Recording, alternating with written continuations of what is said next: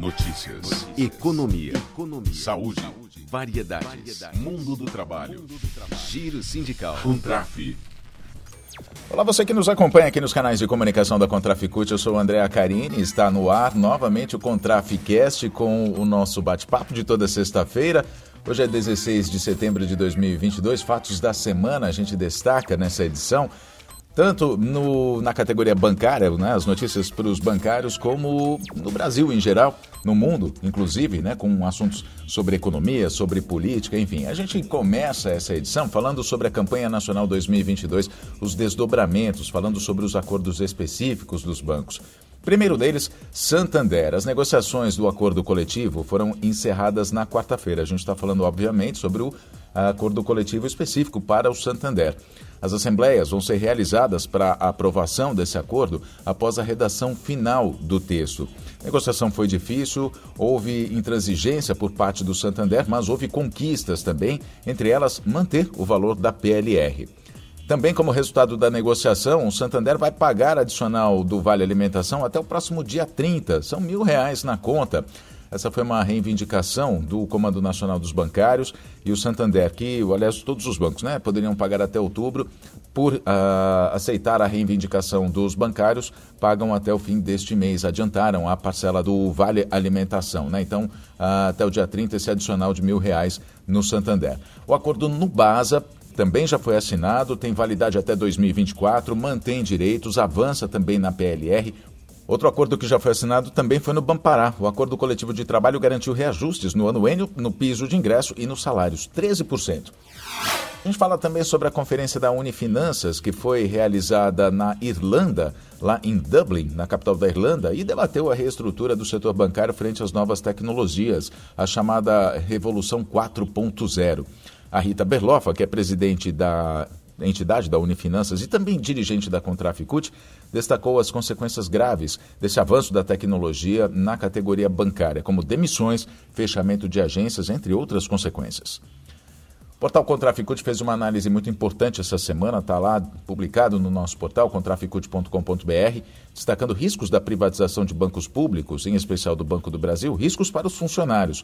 Análises foram feitas com os casos do Banestado e do Banespa, o que aconteceu depois da privatização desses dois bancos. Perdas de direitos, demissão em massa, desmonte de planos de saúde de previdência complementar estão entre essas consequências.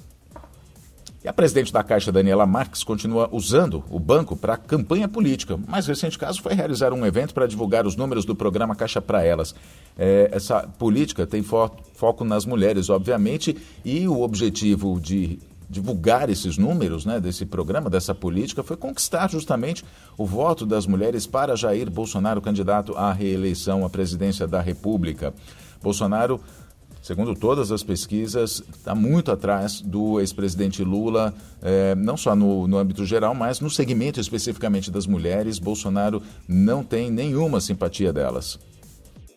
E ainda sobre a Caixa, mesmo depois das denúncias de todo o escândalo né, de assédio sexual e moral na Caixa Econômica Federal, a página no banco parece que ainda não foi virada. A gestão assediadora continua, em especial no Caixa Cartões. De acordo com as denúncias enviadas aos sindicatos e federações do Estado de São Paulo e à Federação Nacional das Associações do Pessoal da Caixa Federal, a FENAI, a pressão e o assédio continuam para que os empregados atinjam metas inalcançáveis. Segundo as denúncias, os empregados vêm sendo obrigados a empurrar produtos que muitas vezes não têm qualquer utilidade para os clientes e servem apenas para entregar as metas cada vez mais absurdas. Assédio. Aliás, assédio é causa de adoecimento mental. É um assunto muito sério.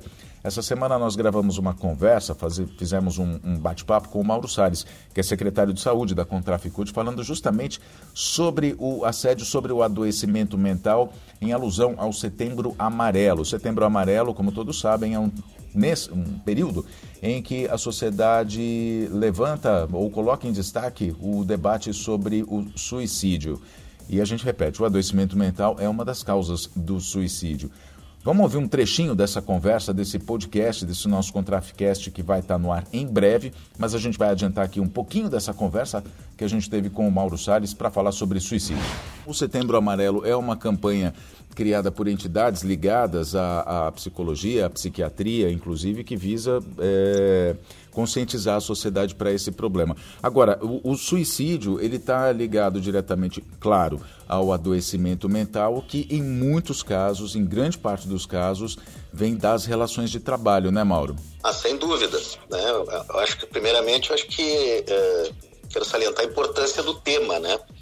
Porque tem um certo tabu né, discutir a questão do suicídio, mas hoje os especialistas estão afirmando, a própria OMS, a necessidade de falar sobre o assunto. Abordar o assunto do suicídio é prevenção. Né? Não dá para botar debaixo do tapete. Aparentemente, o doutor não pode divulgar nada, temos muito tabu em torno do, do, da situação. Segundo é que uh, é preocupante o, o aumento do, do, do, número de suicídios. Né? Nos últimos 20 anos, no Brasil dobrou, né? Acho que tu falaste aí, dobrou o número de suicídios aqui no Brasil e tem a ver com, a mal-estar na sociedade e com o trabalho. O trabalho precário também são trabalhadores, mesmo que não tenha carteira assinada. Então, o trabalho é, é, cria identidade nas pessoas. Né? E, ou a falta dele se não tem o trabalho à disposição. Enfim, então, o que uh, acho que nós estamos num momento muito crítico, muito de alto risco para a saúde mental e para que uh, uh, ocorram essas tragédias, né? Contraficast, então, vai estar disponível em breve nas redes sociais da Contraficute.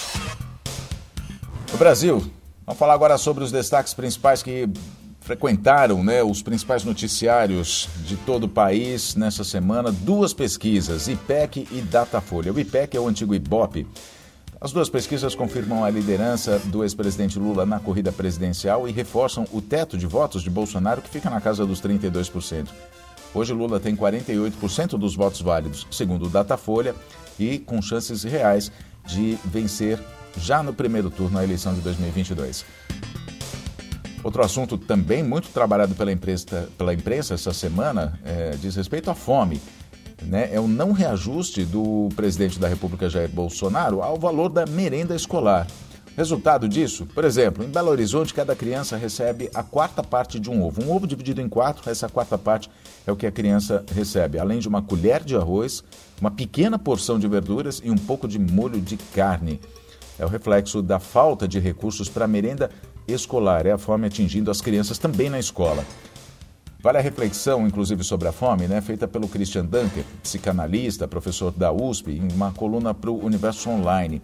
Ele questiona a visão da sociedade sobre quem tem fome. Compara, inclusive, exemplos de programas exitosos no Brasil, como foi o Fome Zero e o Bolsa Família, como foram né, o Fome Zero e o Bolsa Família, que deu dignidade às pessoas, preservando inclusive a herança cultural de cada um sem impor padrões de países desenvolvidos. É bem interessante porque ele faz uma análise do que foi feito na África para combater a fome, com base em conceitos de países ocidentais e países capitalistas desenvolvidos, diferente do que foi o Bolsa Família, que deu a oportunidade, a opção de a pessoa ter a dignidade de escolher aquilo que ia é, consumir com o, o, os, os, recursos, enfim, do, do Fome Zero e do Bolsa Família.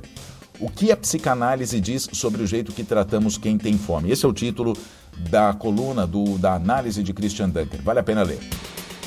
Vamos falar sobre a economia também. O valor de R$ 1.302 para o salário mínimo proposto para 2023, além de ficar sem reajuste, sem valorização, pode ainda cair 10 reais por causa da expectativa mais baixa da inflação para o ano. Então, o salário mínimo de 2023 pode ser menor.